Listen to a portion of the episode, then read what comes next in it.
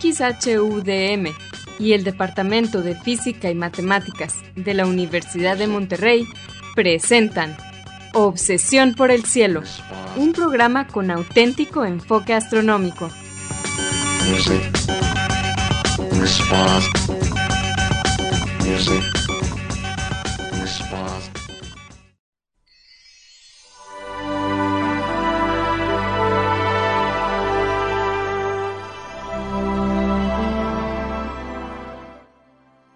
Muy buenas tardes, sean todos bienvenidos a Obsesión por el Cielo, el único programa con enfoque astronómico y de exploración espacial en la ciudad de Monterrey y en la República Mexicana.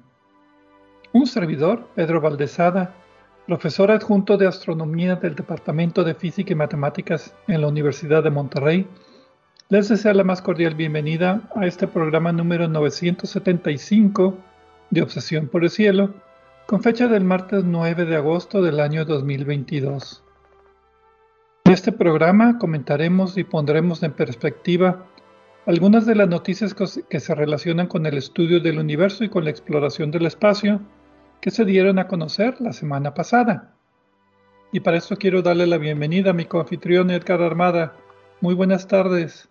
Hola Pedro, muy buenas tardes y buenas tardes a todos nuestros amigos de Obsesión por el Cielo que nos hacen el favor de dedicarnos en esta semana más y en esta emisión más una hora de su tiempo para escucharnos. Un saludo a todos nuestros amigos de eh, la estación Radio DEM que se aseguran de la transmisión de este programa y que nos ayudan a que salga en el 90.5 de FM como todos los martes de 7 a 8 pm en el área metropolitana de Monterrey. Eh, Asgard Banda, Antonio Calderón, Azalia Simón y todos los demás eh, miembros del equipo. Les recordamos que se pueden comunicar con nosotros a través del correo electrónico obsesión Obsesión por el cielo es todo con minúsculas sin acentos ni espacios. También nos pueden dejar preguntas, comentarios o sugerencias en nuestra página de Facebook de Obsesión por el Cielo o en nuestra cuenta de Twitter de arroba o por el cielo.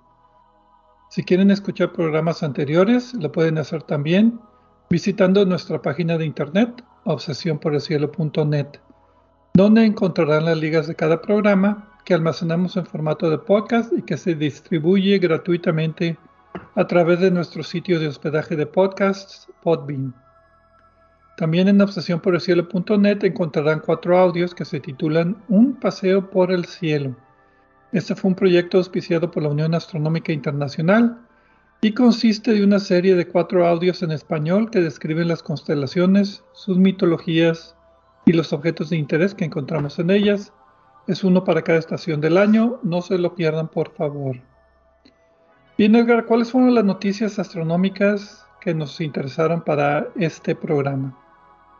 Pues Pedro, esta semana vamos a hablar de emisiones de ondas de radio en un cúmulo eh, de galaxias, el cúmulo Abel 3266. Es un artículo que a mí me pareció muy interesante. Y también vamos a hablar de la fusión de eh, estrellas de neutrones que se detectó eh, en luz milimétrica. luz es un decir porque son realmente ondas de radio, pero en radiación electromagnética en el rango milimétrico con el radiotelescopio ALMA, que es el arreglo que está en Atacama, en Chile. Muy bien, pero como siempre vamos a comenzar el programa con la sección de Explorando las Estrellas con Loni Pacheco. En esta sección, Loni, que también es anfitrión del canal de YouTube de Cielos Despejados, nos platicará sobre los eventos astronómicos más vistosos que podremos observar en el cielo durante la siguiente semana. Adelante, Loni.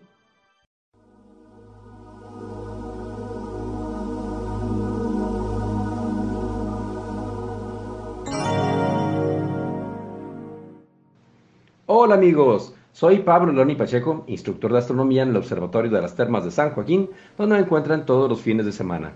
También soy conductor del canal de YouTube Cielos Despejados, tu canal de ciencia y astronomía en español.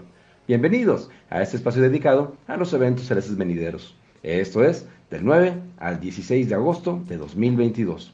Los horarios estarán dados en tiempo del centro, que es válido para Monterrey, Guadalajara y Ciudad de México. Y seguimos con planetas visibles a simple vista, ya sea que nos levantemos en la madrugada o estemos al acecho de ellos apenas anocheciendo. Desde las 5.50 de la mañana encontraremos a Venus rasando el horizonte este y hacia arriba, repartidos en el zodíaco, a Marte, Júpiter y Saturno. Agosto es el mejor mes de 2022 para observar a Saturno y muy oportuna la contemplación de Marte y Júpiter para observar cómo nos acercamos gradualmente a ellos. Cuantas más veces los observemos en nuestros telescopios, nuestros ojos se entrenarán mejor para distinguir detalles sutiles. La noche del miércoles 10 de agosto no les sorprenda ver la luna más grande que de costumbre. Sucede que estará en perigeo, que es cuando está más cerca de la Tierra y cuando mejor podemos aprovechar nuestros telescopios para examinar su superficie en busca de detalles muy finos. En tiempo universal, el perigeo de la Luna acontecerá el 10 de agosto a las 17.14 horas, cuando alcance una distancia de 359.800 kilómetros de la Tierra. Y justo al día siguiente, el jueves 11 de agosto, tenemos luna llena a las 8.36 de la noche, una de las más grandes y brillantes del año. Siempre es un deleite verla, pero esta vez el brillo de nuestro satélite natural empañará la siguiente lluvia de meteoros. Así que algunos hubiéramos preferido que cayera en otra fecha, pero pues claro, los astros no siempre cumplen nuestros caprichos, ¿verdad? en tiempo universal, la fase llena de la luna acontecerá el 12 de agosto a la 1 con 36 minutos. Lo que sí será una coincidencia especial es que el Sol, la Tierra, la Luna y Saturno estarán casi perfectamente alineados en el sistema solar. Esto el jueves 11 de agosto a las 10.57 de la noche. Desde el Sol se verían juntos en el espacio la Tierra, la Luna y Saturno. Desde nuestro mundo veremos a la Luna y al planeta de los anillos desfilar juntos por el cielo. En tiempo universal, la conjunción de la Luna con Saturno acontecerá el 12 de agosto a las 3.55 horas, con una separación angular aparente de 3.9 grados. Si observan algún meteoro alrededor de la madrugada del sábado 13 de agosto, es posible que se trate de la lluvia de meteoros perseidas. No esperen verlo como una lluvia, sino como un meteoro de vez en cuando. Además del exceso de iluminación en el cielo urbano, el brillo de la luna será nuestro mayor obstáculo. Para el noreste de México se recomienda observar desde las 10 de la noche del viernes 12 de agosto y continuar la observación toda la madrugada del sábado 13 de agosto hasta que el cielo se ilumine con el crepúsculo del amanecer. Se esperan entre 60 y 150 meteoros por hora o más en el pico de máxima actividad. La velocidad de ingreso de los meteoroides es de 59 kilómetros por segundo. El aspecto de las Perseidas pues depende de la hora. Los primeros que se observan son rasantes y escasos, lentos, largos y rojizos, y ya en la madrugada se debe presentar hermosos bólidos eh, azules, verdes, algunos explosivos, dejando rastros iluminados. Las noches del 13 y 14 de agosto veremos a Saturno en su máxima cercanía y brillo. Siempre es un regalo poder verlo en cualquier telescopio, pero cuánto mejor cuando, cuando nos hemos acercado al planeta de los anillos. El fenómeno se llama oposición y sucede cuando la Tierra pasa entre el Sol y un planeta, en este caso Saturno. En consecuencia, será visible durante toda la noche y coincidirá cercanamente con la mínima distancia, entonces su brillo incrementará y su tamaño aparente también. En tiempo universal, la oposición de Saturno acontecerá el 14 de agosto a las 16.35 horas. Mi fanpage en Facebook es Diagonal Divulgador de Astronomía, seguido y sin espacios. Te recomiendo también darse una vuelta por la página de la Sociedad Astronómica de Monterrey. Los espero la próxima semana en Explorando las Estrellas con Loni Pacheco. Yo como siempre agradezco su amable atención y les deseo cielos despejados.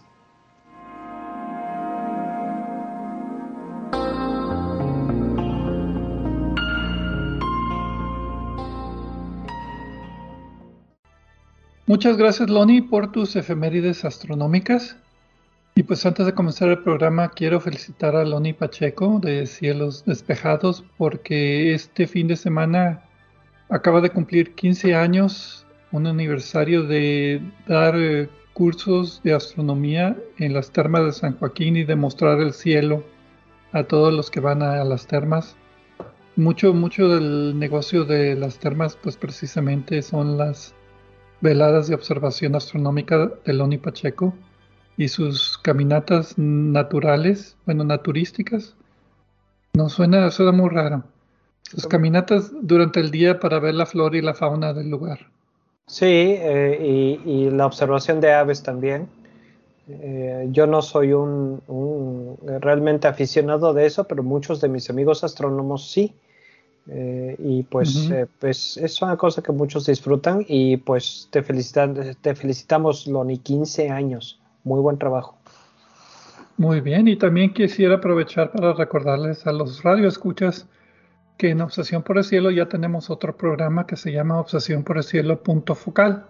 Sale todos los primeros del mes, en este caso fue la semana pasada, y es un programa especial que nada más se encuentra en formato de podcast. Tienen que ir a buscarlos en Podbean o suscribirse al stream de Obsesión por el Cielo para recibirlo. En este caso hablamos acerca de la misión Gaia. Platicamos una hora y media con Gerardo Ramón Fox, que es pues nuevo integrante de Obsesión por el Cielo, punto focal. Sí, es un programa eh, que queremos hacer mensualmente y pues esperamos que también lo disfruten los que nos escuchan en podcast y los que quieran empezar a escucharnos en podcast. Déjenos comentarios en Facebook o en Twitter, que es lo más fácil. Y pues bien, empezamos con las noticias. A ver, aquí saco mis notas. La primera noticia, como Edgar mencionó, es acerca de unas fuentes de ondas de radio pues lejanas del cúmulo de galaxias llamado Abel 3266. Es un estudio que se hizo de muy completo en ondas de radio que se hizo de este cúmulo de galaxias y pues vamos a tratar de aprender de, de lo que publicaron en este artículo. El artículo se titula Fósiles, reliquias y halos de radio en Abel 3266 Arqueología de cúmulos con ASCAP-EMU y ATCA. Estas eh, palabras son pues, acrónimos de radiotelescopios eh, australianos en particular. Y cúmulos se refiere a cúmulos de galaxias, aunque está implícito. Salió el primero de agosto de este año en las Monthly Notices of the Royal Astronomical Society y para variar está libre para poderlo accesar. Son muchos autores, son más de 20 autores y los principales son Risley, Bonacieux y, Bergstrom de la Universidad de Bolonia, Universidad de Melbourne, la Universidad de Leiden y CSIRO, que no tengo idea qué será ese acrónimo. No, yo tampoco. Ahorita en lo que seguimos el programa, voy a ver si logro averiguarlo. Eh, a mí lo que me irritó un poquito es que pusieron las afiliaciones de los autores hasta el final del artículo, en lugar de ponerlas con los nombres. Se ve más bonito, pero nos hace el trabajo más difícil. Qué chillón. No, pues bueno, cada quien tiene su formato favorito. Y, pues sí, recuerdo que la semana pasada estábamos tú y yo platicando eh, sin relación con el programa de los formatos que se utilizan para las citas de artículos y publicaciones en, artículos astronómicos y la conclusión fue que cada quien usa el suyo propio. A pesar de que hay varios estándares, pero pues no, en astronomía no, no los hay.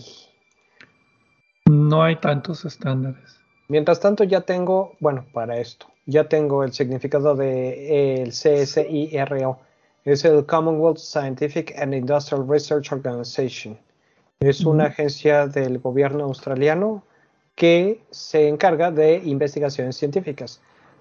La Organización de Investigaciones de la Comunidad, la, Organización de las Investigaciones Científicas de la Comunidad Commonwealth. Muy bien.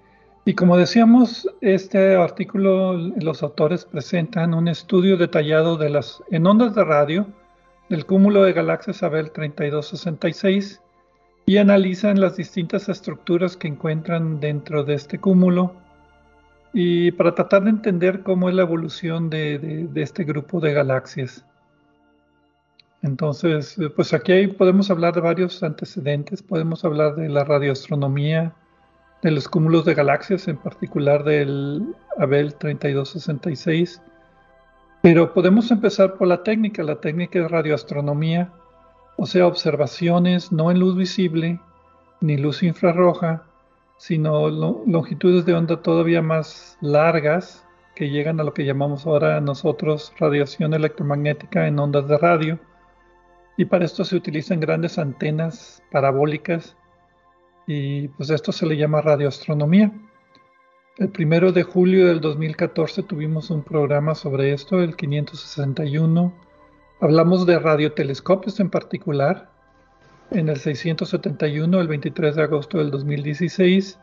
Y de la historia, los inicios de la radioastronomía en el programa 715, allá por el 4 de julio de 2017 aproximadamente. Entonces, si quieren saber un poco más de la técnica, pero básicamente son antenas parabólicas que detectan frecuencias de que llamamos de ondas de radio, que son las mismas frecuencias que utilizamos para comunicarnos muchas veces eh, por radio y por televisión. Nada más que son frecuencias asignadas para uso exclusivo de la radioastronomía. Entonces, en, particular, en el caso de eh, las ondas milimétricas, eh, es un poco difícil porque llegan poco a la superficie, la atmósfera las absorbe.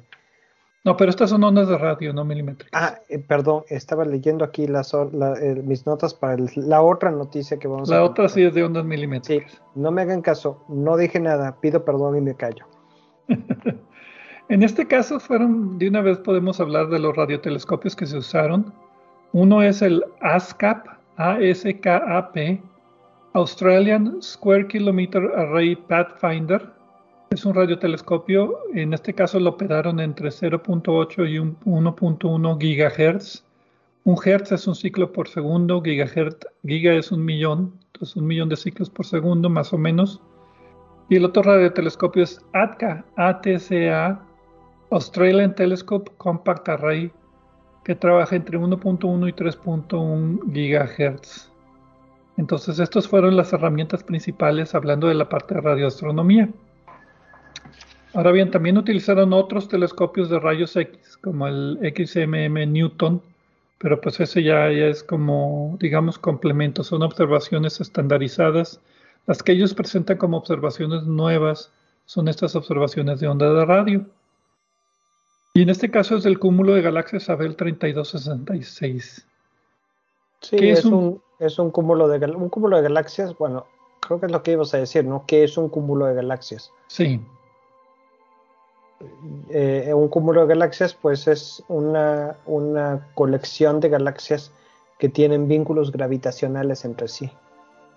Es como nuestro cúmulo de galaxias, es, un cúmulo pobre con nuestra galaxia, la Vía Láctea, la galaxia de Andrómeda y algunas otras galaxias de menor calidad, iba a decir calidad, no. Menor brillo. Menor, brillo. Masa y menor brillo, ¿no? Pero bueno. Abel 3266 es uno de los más espectaculares del hemisferio sur y a su vez es parte de un supercúmulo de galaxias. Eh, realmente eso, eso, podría ser otro tema para, para, el, para nuestro otro programa, porque no hay muchas noticias al respecto de esto, pero quizás sería un buen tema para el programa de eh, eh, punto focal. Bueno. Mándanos sus sugerencias si quieren que hablemos de eso. Pero bueno, creo que se nos acaba el tiempo por ahorita. Vamos a una pausa y regresamos hablando de pues cúmulos de galaxias en general y de Abel 3266 en particular, y más en particular sobre este estudio. Regresamos.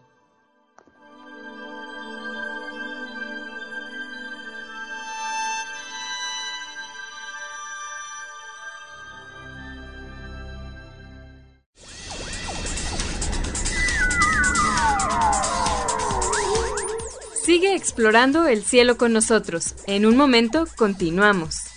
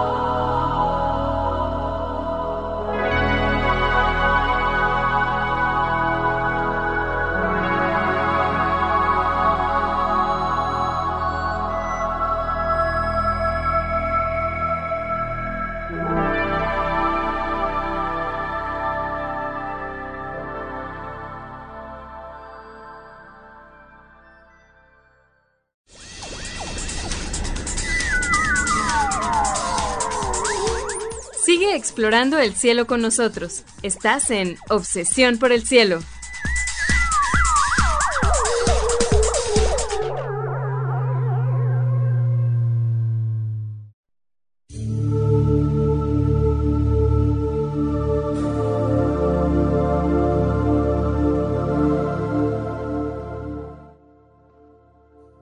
Regresamos a Obsesión por el Cielo con las noticias astronómicas de esta semana. Un servidor, Pedro Valdés y Edgar Armada, hablando del cúmulo de galaxias Abel 3266, dando una introducción a este artículo de radioastronomía de este cúmulo. Y la sección pasada también Loni Pacheco nos compartió sus efemérides astronómicas de esta semana.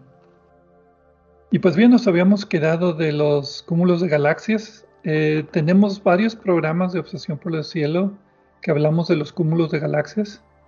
El 579, el 4 de noviembre de 2014, hablamos de este tema y en particular de los cúmulos de galaxias cercanos, que Abel 3266 no, no cabe en esta categoría. Fue el programa 686, el 1 de diciembre de 2016. Como Edgar decía, estos son grupos de galaxias que se juntan por propia gravedad aunque el 80% de la materia en este cúmulo es materia oscura, no, son, no es materia visible, pero bueno, la interacción de la materia visible con la materia oscura es lo que le da estas estructuras muy interesantes. Un dato interesante para darnos una idea y poner esto en perspectiva es que el cúmulo está a 809 millones de años luz de nosotros. Más o menos 5 Sí, claro. No tanto porque pues es un objeto gigantesco, ¿no? Imagínense, un cúmulo de galaxias es de lo que estamos hablando. Este cúmulo tiene como 800 galaxias. Y esto también es parte de lo que es interesante de este artículo, porque lo que estudian en el artículo realmente es lo, no las galaxias en sí, sino lo que hay en el ambiente entre ellas. En particular, eh, pues las, las emisiones de radio, y lo que estas emisiones nos dicen sobre, sobre la historia de la galaxia eh, y, lo que pasó en el pasado y, parte de lo que va a pasar en el futuro. Este cúmulo en particular, como decía, son más o menos 800 galaxias las que se pueden observar y tiene 330 veces la masa de nuestro cúmulo local de galaxias. Entonces, por eso es un cúmulo mucho más rico que el nuestro. Y lo que tú decías, lo interesante de este artículo es lo que está en el medio intergaláctico, entre las galaxias. Las galaxias tienen polvo, tienen gas, tienen estrellas, planetas, hoyos negros, lo que uno quiera, pero el material intergaláctico es principalmente plasma, o sea, materia normal altamente ionizada por unas temperaturas de millones de grados centígrados y, campos magnéticos muy intensos y pues también como decía materia oscura. Eh, son ambientes que se estudian que no se pueden replicar en los laboratorios terrestres, por eso es tan interesante estudiarlos en, a gran escala. Eh, sí, y, parte de la razón de la que, por la que no se puede realizar este tipo de eh, condiciones en un laboratorio en la Tierra es porque el medio intergaláctico es extremadamente tenue pero no es totalmente vacío. Mencionábamos hace rato, desde luego, la materia oscura, y pues este plasma a 10, 10 millones de, grados centígrados, eh, pues es, es, algo que no, no, es fácil alcanzar una temperatura de 10 millones de grados centígrados ni en una estrella, ¿no? Y en particular, este cúmulo fue estudiado por estos autores y presentaron un mapa de observaciones muy detalladas, muy profundas, con, de ondas de radio, complementado también con rayos X. Y aquí pues fue lo interesante porque por lo menos yo casi no sé nada de cúmulos de galaxias, entonces aquí aprendí la nomenclatura que utilizan los que estudian estos cúmulos de galaxias. ¿Y qué es lo importante? Porque las ondas de radio se producen por materia que está viajando a altas velocidades en campos magnéticos y emiten radiación en continuo de diferentes frecuencias dependiendo también de la temperatura y las condiciones. Entonces, Si son frecuencias altas, pues eh, lo representaron en los mapas como secciones ya más amarillitas. Hay que recordar que las ondas de radio no se ven, hay que asignarles colores faltos, falsos. Y las altas frecuencias también son regiones jóvenes que tienen mucha energía, contra frecuencias bajas que son representados en rojo, o sea, y son regiones más viejitas donde ya no, no hay tanta energía excitando la materia. Y algunos de estos campos, eh, hace rato decías que eran campos eh, magnéticos eh, intensos. en realidad esto depende de la escala, porque a nivel global son las, tanto las emisiones de radio como los campos magnéticos a nivel global son débiles. A nivel local pueden ser muy intensos. y la, la dificultad de este estudio fue precisamente el poder detectar y hacer un mapa de las emisiones de radio y de su intensidad eh, con los instrumentos que hay aquí en la Tierra. Esa, esa es la principal limitante del, de este tipo de estudios, que las emisiones de radio que se reciben de estas, de estas estructuras gigantescas aquí en la Tierra son casi fantasmagóricas. Y el autor, los autores hicieron un muy buen trabajo, que fue lo que me llamó la atención más que nada de este artículo, en hacer mapas y llegar a conclusiones y eh, identificar eh, tres tipos de estructuras que les llamaron la atención. Emisiones, lo que llaman ellos emisiones fósiles de radio, eh, los, ah, los, ¿qué otras, otras, cómo, cómo, lo, cómo lo, lo, puedo decir? Porque es una... Los fósiles son remanentes de materia que fueron eyectados por hoyos negros supermasivos en los centros de galaxias que ya cuando el hoyo negro supermasivo se puso inactivo, pues el gas todavía tenía cierta turbulencia y velocidad y todavía emitía ondas de radio. Y también los, eh, los arcos, eh, las formas estas de arco de regiones de radio, lo que le llaman reliquias de radio, y eh, el halo de radio, que son zonas de turbulencia de esta plasma intergaláctica que, se, que resulta de colisiones entre cúmulos. Para que, o sea, no colisiones entre estrellas, no colisiones entre galaxias, colisiones entre cúmulos de galaxias. Entonces los autores aquí identifican estos tres tipos de objetos, los fósiles, los, las reliquias y los halos, y cada uno tiene, como tú decías, un origen distinto. Las reliquias son arcos, son emisiones de radio en forma de arco energizadas por ondas de choque, como, sí, como una onda de choque y generalmente se encuentran en las orillas de los cúmulos de galaxias, porque ahí es donde la densidad baja y puedes tener la onda de choque. Los halos están más en el centro de los cúmulos de galaxias, son irregulares y como tú decías están energizados por turbulencia y los fósiles pues están pegaditos a donde están las galaxias porque pues son causados por los hoyos negros supermasivos.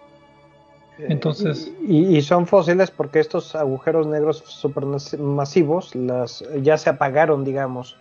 Ya no eh, antes estaban recibiendo material y emitiendo este los los chorros que suelen emitir eh, cuando cuando están en cuando son activos, pero dejaron dejó de caer materia ellos y entonces es el remanente de ese, de ese, de esa prodigiosa cantidad de energía que estaban, que estaban emitiendo. Son las consecuencias, digamos. Y lo interesante es de que puedes tú hacer un mapa detallado de dónde están estos eh, fenómenos, qué tanta energía tienen, y de ahí puedes decir, bueno, qué modelo de cúmulo, o sea, qué distribución de galaxias, de materia oscura, de campo magnético, etcétera, tengo que tener para, digamos, reproducir el efecto que estoy observando. Entonces, aquí la idea es hacer un modelo de qué está pasando en el cúmulo que refleje las observaciones en ondas de radio que estoy viendo. Y un problema que tuvieron fue con una reliquia que al parecer está en arco, pero el arco está hacia adentro en lugar de hacia afuera. sí, está volteado está volteado. Las reliquias generalmente están, son arcos que apuntan hacia afuera del cúmulo y que están en la orillita, y, pero este apunta hacia adentro. Entonces no, no, es, ese en particular no lo pudieron reproducir con sus modelos. Y, y quizá esto es, a fin de cuentas, la conclusión más interesante porque los, ellos mismos dicen que son cosas que no se pueden del todo explicar. Eh, yo no conozco, no sé de ningún estudio a esta escala de un cúmulo de galaxias, eh, el espacio intergaláctico.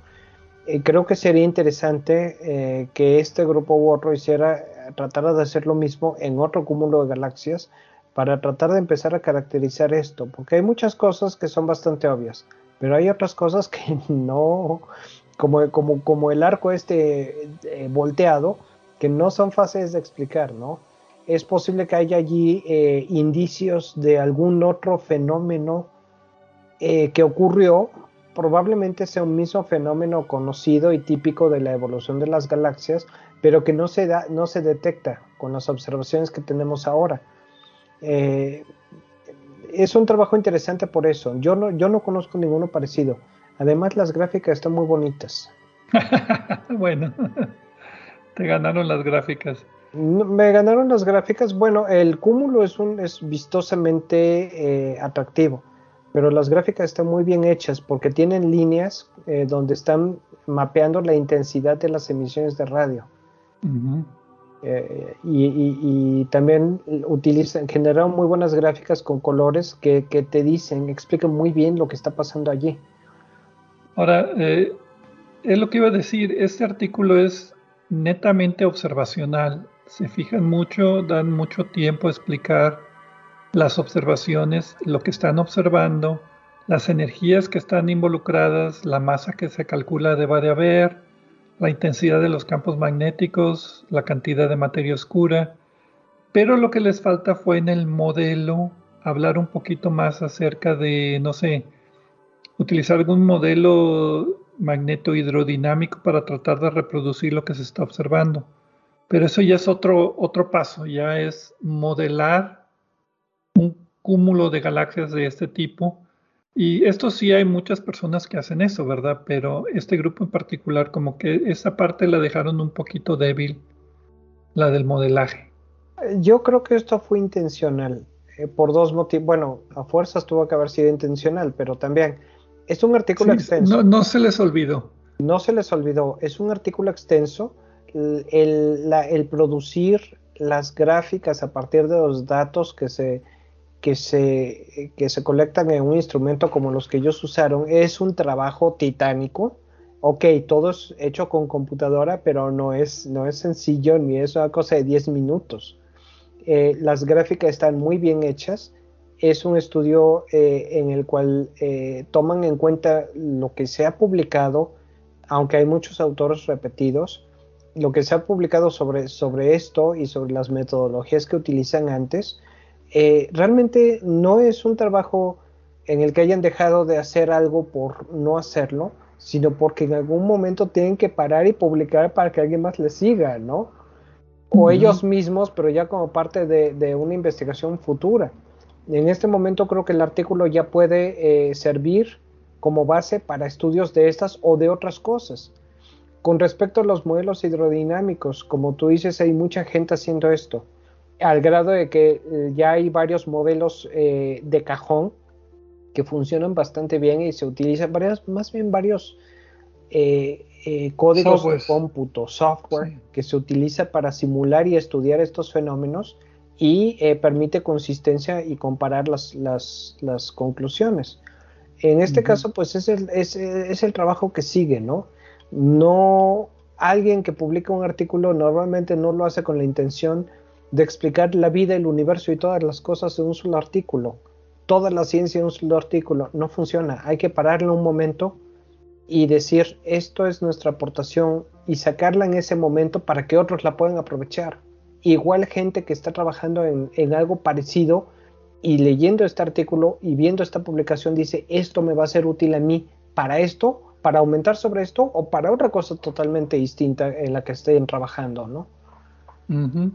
Sí, lo que yo saqué aquí fueron, como tú decías, las técnicas de observación. Y aquí fue donde aprendí pues estos nuevos, estos nuevos términos que se utilizan para estudiar cúmulos de galaxias en particular. Pero bueno, ¿Qué te parece si vamos a una pausa y regresamos ya con la siguiente noticia del programa? De acuerdo, pues regresamos.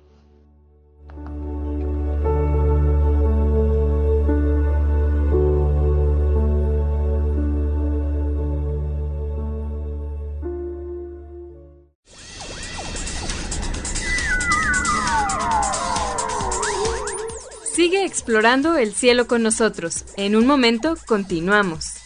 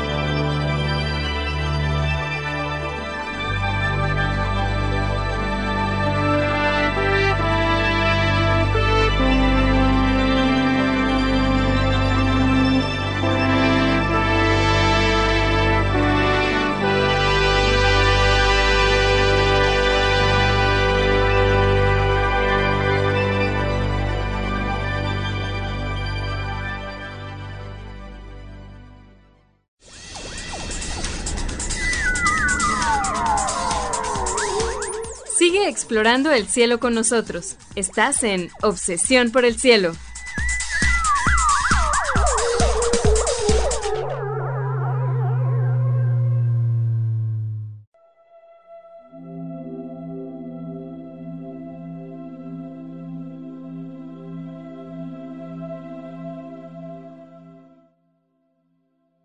Regresamos a Obsesión por el Cielo con las noticias interesantes astronómicas de esta semana. Edgar Armada y un servidor, Pedro Valdés. Platicamos en la primera y en la segunda parte del programa acerca de este estudio en ondas de radio, complementada con otras cositas como rayos X y creo que también había fotografías del cúmulo de galaxias Abel 3266. Y también en la primera parte tuvimos las efemérides astronómicas de Loni Pacheco. Y para pues cerrar el programa tenemos otra noticia de un tema que acabamos de cubrir, la fusión de estrellas de neutrones. En este caso se publicó uh, un artículo sobre este evento que fue observado en ondas de radio milimétricas. El título de la publicación es El primer residuo luminoso de un GRB. GRB es uh, Gamma Ray Burst o destello de rayos gamma entonces este es el primer residuo luminoso de un destello de rayos gamma breve. Los, breves son los que duran milisegundos, creo, y son las fusiones de estrellas de neutrones. Pero estos fueron observados en ondas milimétricas. El jet de ángulo ancho del extremadamente energético, energético GRB breve 211106A que es el nombre del arte del el, de el número de catálogo del objeto eh, de este destello, ¿no? Sí, destello corto. Sí, SGRB es destello corto. Sí, y en este caso 21 es el año, 11 es el mes, 06 es el día. No es por capricho, no es el número que sigue ni nada, ¿no? Tiene, un, tiene, tiene todo esto su significado. Y si hay un A, creo que debe haber un B también. O sea, no fue el único observado ese día. Eh, salió, en Astro, salió en Astrophysical Journal Letters el primero de agosto. También está disponible en los archivos Archive, libremente disponible para el que lo quiera observar o leer. Los autores son también varios, son más de 15. Laskar, Ruoco Escorial y Schroeder son los primeros tres autores de la Universidad de Rad, Radboud en Holanda, creo que es, ¿verdad? Sí. Universidad de Utah, Northwestern University en Estados Unidos, Harvard Smithsoniano y otras 13 instituciones más. Otro de estos artículos multiautores de múltiples instituciones que ya es raro que un autor escriba un artículo y que sea el único autor. Eh, deja tú uno, dos también es raro. A no ser que sea algo demasiado especializado, muy, muy, muy niche, muy particular. Sí, sí, o un estudio pequeñito, pero que por algún motivo se quiso publicar rápido, que también sucede, ¿no? Pero eh, esto era más común antes, ahora no. Los autores lo que hacen es anunciar la primera detección en longitudes de onda milimétricas, ahora sí, no son ondas de radio, son ondas longitudes de onda un poco más cortas, milimétricas, que también se detectan con radiotelescopios, pero son diferentes radiotelescopios, en particular este es del ALMA, Atacama Large Millimeter Array, eh, que está en, Atacama. Millimeter and submillimeter. En Atacama, en Chile. Milimétrico y todavía más chiquito. Y, y, estas son las que yo decía hace rato porque agarré la hoja equivocada en mis notas, que eh, son las que tienen problemas eh, de... Eh, lo ideal es que las antenas que detectan estas ondas estén lo más elevadas posibles. En el caso de ALMA están a más de 5.000 metros. digo de broma que están en la estratosfera, pero pues sí están a una gran altura, ¿no? y eso es para evitar, para evitar que haya humedad, que es la que absorbe principalmente estas longitudes de onda. Lo cual también hace que el desierto de Atacama, el norte de Chile, sea un lugar excelente para esto, ¿no? Y eh, la cosa aquí es que esta es la primera detección de su tipo. seguramente, bueno, ya hemos platicado en otros programas de las, de las ondas, cuando hemos hablado de las ondas gravitacionales de cómo las fusiones de estrellas de neutrones o de agujeros negros eh, producen estas ondas, eh, estas ondas gravitacionales. Normalmente lo que tenemos es un, eh, una estrella de neutrones que está orbitando a otro objeto, posiblemente otra, otra estrella de neutrones, y que los dos empiezan a acercarse más y más porque van perdiendo energía a través, energía orbital, a través de la emisión precisamente de estas ondas gravitacionales. Y llega un momento en el que eh, pues se colapsa la órbita y, se, se, fusionan, chocan estas dos. Y este es el fenómeno que aparentemente detectaron. Sí, se llama, y lo que se puede observar es, inicialmente es un destello de rayos gamma, en longitudes de onda de rayos gamma que dura nada más décimas de segundo, estos destellos de rayos gamma son detectados por varios satélites, no llegan a la superficie terrestre, son satélites que orbitan la Tierra. En particular, eh, el satélite SWIFT y el, ¿cuál es el otro? Integral, eh, son dos satélites de rayos X y rayos gamma. Detectan esto, triangulan más o menos de dónde vino y mandan un aviso a muchos telescopios de luz visible y de ondas de radio y de todo tipo de telescopios que tengan respuesta rápida porque lo que quieren ver es el brillo remanente que se va perdiendo con el tiempo resultante de la fusión. Si se fusionan dos hoyos negros no vas a tener emisiones de luz visible o casi no vas a tener porque pues, son hoyos negros, absorben todo tipo de radiaciones, no dejan salir nada. Lo único que detecta son ondas de, gravedad, pero si son dos estrellas de neutrones, si hay un breve destello y dependiendo de la longitud de onda, entre la longitud de onda sea más larga, el destello dura más. Entonces en rayos gamma es muy breve, dura unas décimas de segundo, pero conforme vas observando en otras longitudes de onda más largas, puede durar eh, hasta días. Y entonces de aquí la necesidad de triangular y de avisarle a otros telescopios con otras longitudes de ondas para tratar de observarla en todas las longitudes de ondas posibles, estos destellos. La, cosa es, estos destellos duran muy poco tiempo.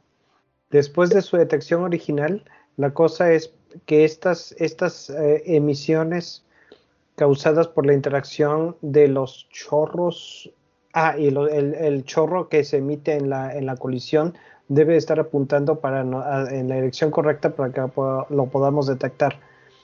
Eh, la cosa es que aún así, el brillo que queda de la, interacción de este, del cataclismo con el gas que está alrededor, eso es lo que, lo, que produce el brillo que queda y es muy difícil de detectar porque normalmente como se detectan muy pocos de estos eventos porque tiene que estar apuntando en la dirección correcta para que los veamos, eh, todos están muy lejos en otras galaxias.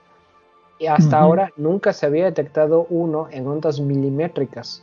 Normalmente estos se detectan en ondas de radio y como tú mencionabas, tiene que ser desde el espacio, porque, por eso no se conocían antes, porque aquí en la Tierra no lo detectamos. Ahora hay muchos observatorios en el espacio y eso empezó a ser un misterio que había que explicar.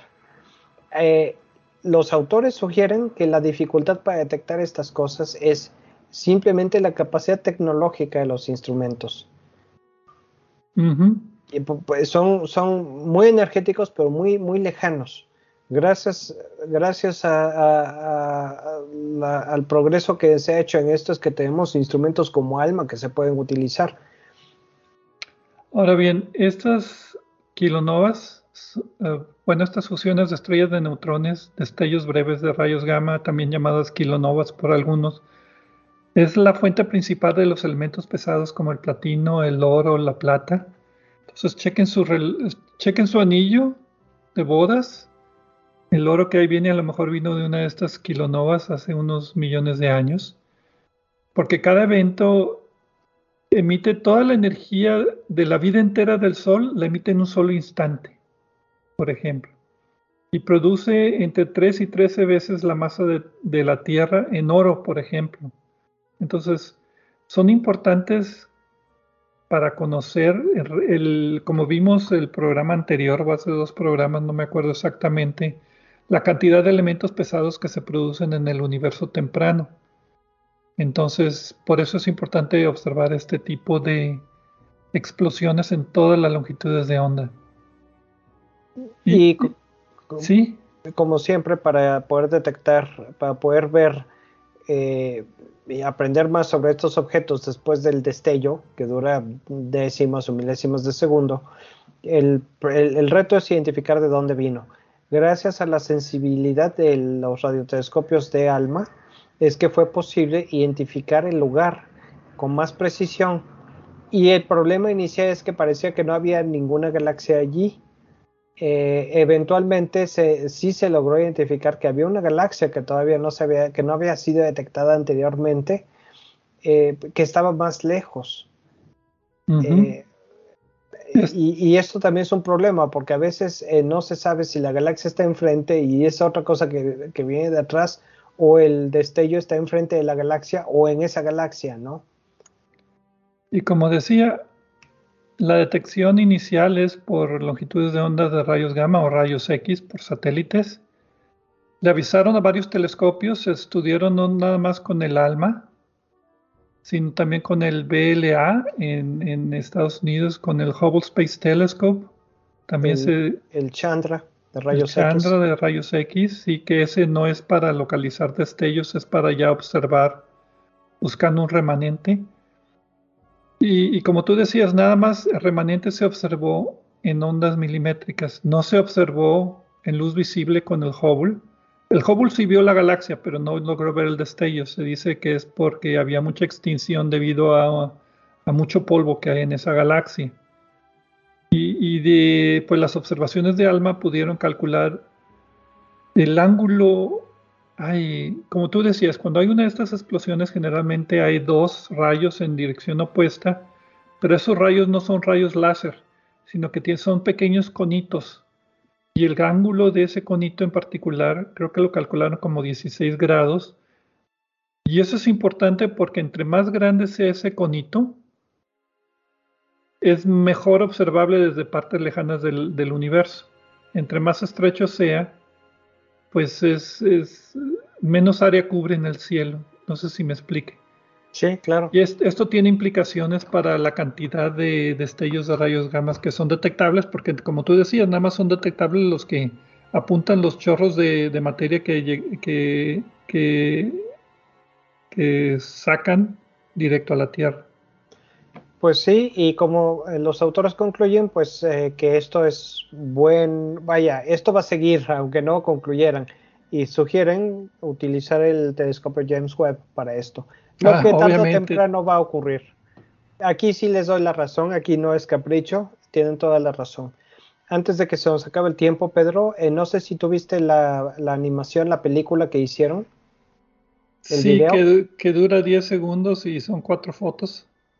Sí, pero pues eh, toma en cuenta lo que estamos viendo, ¿no? Si lo quieren ver, eh, Pedro, eh, pon el, sugiero que pongamos el, vínculo para ver el video que está en YouTube, en nuestra página de Facebook y en nuestra, en nuestra y, yo voy a mandarlo con, con en, Twitter para los que quieran verlo.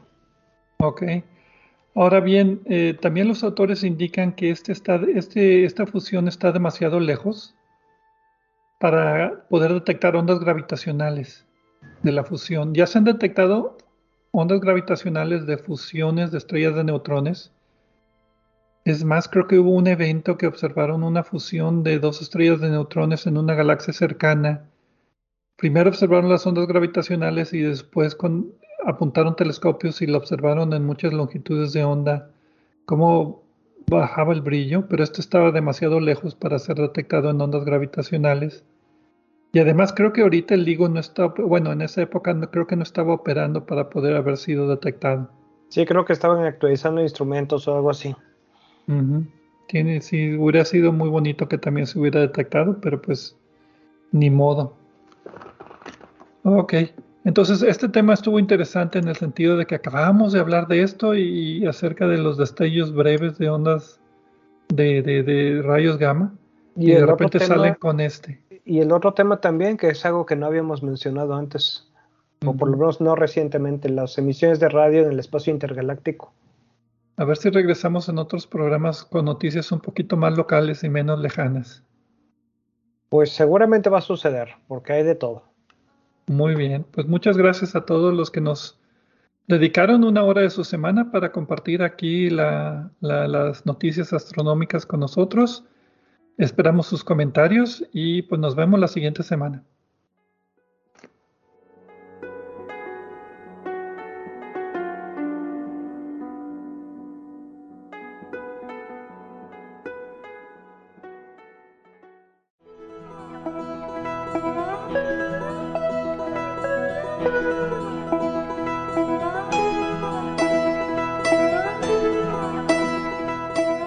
Les recordamos que a través de nuestra página en Facebook de Obsesión por el Cielo pueden encontrar vínculos a sitios con más información sobre el programa de cada semana.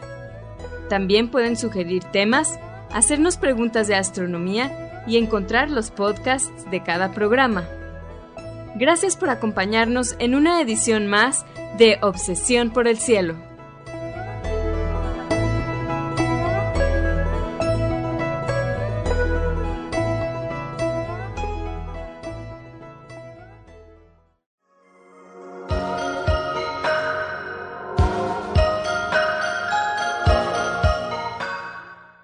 Sintonizas XHUDEM 90.5 frecuencia modulada, 3000 watts de potencia, transmitiendo desde el Laboratorio de Medios de la Universidad de Monterrey. Avenida Morones Prieto 4500 Poniente, Colonia Jesús M. Garza, San Pedro Garza García, Nuevo León, México.